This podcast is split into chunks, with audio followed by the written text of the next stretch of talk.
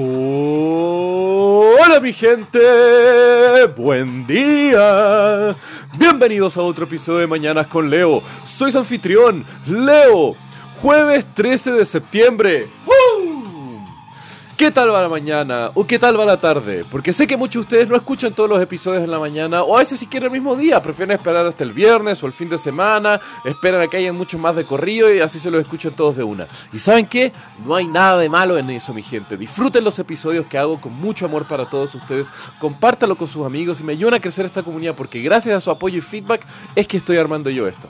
Y bueno, cambiando totalmente de tema, hoy les quiero contar una historia que involucra cómo un malentendido entre turistas ebrios escaló en un conflicto armado entre dos naciones. Ok, comencemos por lo primero. Todos odiamos a los turistas, ¿no? Por lo general son ruidosos, desrespetuosos, donde están visitando y dependiendo del caso siempre están ebrios, ¿no? Bueno, así es como empieza nuestra historia. En el año 1856, después de la separación de Ecuador y Venezuela, la Gran Colombia y rompiéndole el cocoro a Bolívar, se crea la nación de la Nueva Granada, incluyendo prioritariamente a Colombia y Panamá, y algunos territorios más de ahí. El tema es que Estados Unidos habían firmado un tratado con la República de Nueva Granada para tener presencia militar en los territorios de Panamá, algo que los locales no estaban recibiendo con mucho ánimo porque, loco, tener gringos armados en tu país nunca es algo muy bueno. El tema es que el 15 de abril de ese año llega un barco con, turistas a la ciudad de Colón, aproximadamente mil de ellos, que estaban haciendo un cambio de Colón a la ciudad de, Nueva de Panamá para luego agarrar otro barco e irse a California. Y dentro de esos pasajeros había un hombre llamado Jack Oliver, el cual se baja del barco en Colón y espera un tren de 5 horas que lo lleva de Colón a Panamá. Esperando ese tren, ¿qué comienza a hacer? Lo único que se puede hacer en una ciudad carabeña que no tenga alguna ruina o algo interesante, tomar como condenado.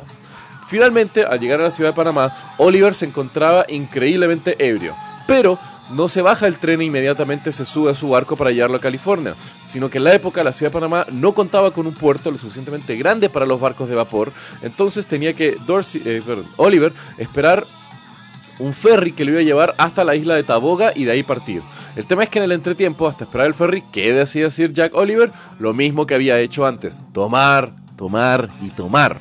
Obviamente, Oliver estaba en un estado de increíble ebriedad cuando sale de uno de los bares de Panamá con unos turistas más que estaban tomando junto a él y ve a un vendedor de sandía. Oliver va, le agarra un pedazo de sandía, se lo come y sigue caminando sin pagarlo. El tema es que obviamente el vendedor le exige, oye loco, págame la sandía.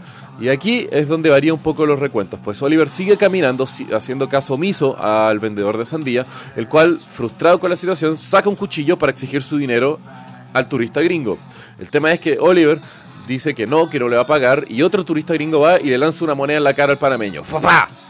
Este sigue enojado y Oliver ve como el panameño sigue amenazándolo con su cuchillo y saca su revólver. Al ver esto, el vendedor de sandía sale corriendo muy como cualquier otra persona cuando se ha enfrentado a un revólver, creo yo. Pero el tema es de que otro panameño que ve ese intercambio intenta forcejear el revólver fuera de las manos de Oliver y lamentablemente se libera un tiro hiriendo a otro panameño que estaba caminando así por ahí. El tema es que la gente al ver la sangre, el hombre herido en el piso y los turistas gringos ahí, se arma un poco de que el caos total. La gente comienza a alzarse, eh, comienzan a ser golpeados los norteamericanos en toda la ciudad y literalmente se forma una turba furiosa, la cual no solamente golpea a todos los americanos que se encuentran enfrente de ellos, sino que además queman y destruyen muchos edificios que habían sido eh, propiedades de norteamericanos. Y todo hasta mal en peor cuando los oficiales de la policía quieren intentar controlar la situación, pero uno de ellos es baleado por un trabajador eh, norteamericano de los ferrocarriles y la misma policía panameña se une a la turba.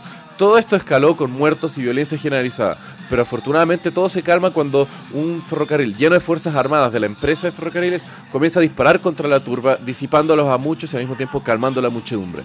Cuando terminó el caos de esa misma noche, el recuento hace que 15 norteamericanos habían muerto y 16 heridos, y por el lado de Panamá habían 2 muertos y 3 heridos. El tema es que luego de esto Estados Unidos comienza a ver distintas alternativas de cómo calmar lo sucedido. Algunos eh, políticos norteamericanos hasta sugieren una invasión del istmo de Panamá, pero se llegan a unas conversaciones más diplomáticas, las cuales tienen distintas propuestas que el gobierno norteamericano le envía al gobierno de Nueva Granada. Uno de ellos es que tanto Colón como Panamá tienen que ser ciudades libres con soberanía panameña y no de Nueva Granada, y además tenerles un territorio de 20 millas usando la línea del ferrocarril como su columna de determinación. Al mismo tiempo, la República de Nueva Granada tenía que entregar varias islas de la Bahía de Panamá para que fueran usadas como bases navales norteamericanas, además de transferir el derecho del ferrocarril panameño a Estados Unidos y finalmente que el gobierno panameño pague compensaciones al respecto de todos los fallecidos y todo eso. Todo esto se realizó bajo el Tratado de Hernán Cass y la presencia militar en Panamá de Estados Unidos permaneció hasta 1999 con la predominancia que tenían. Loco, de 1850 hasta casi el año 2000, ¿qué locura de ocupación fue esa? Pero más loco pensar loco de cómo las desventuras de un turista ebrio y violento desencadenaron un tratado que determinó la dominancia de Estados Unidos en la región y el destino de la geopolítica panameña. ¿What? ¿Qué locura es eso? Bueno, que tengan un muy buen día mi gente, los quiero, beijos.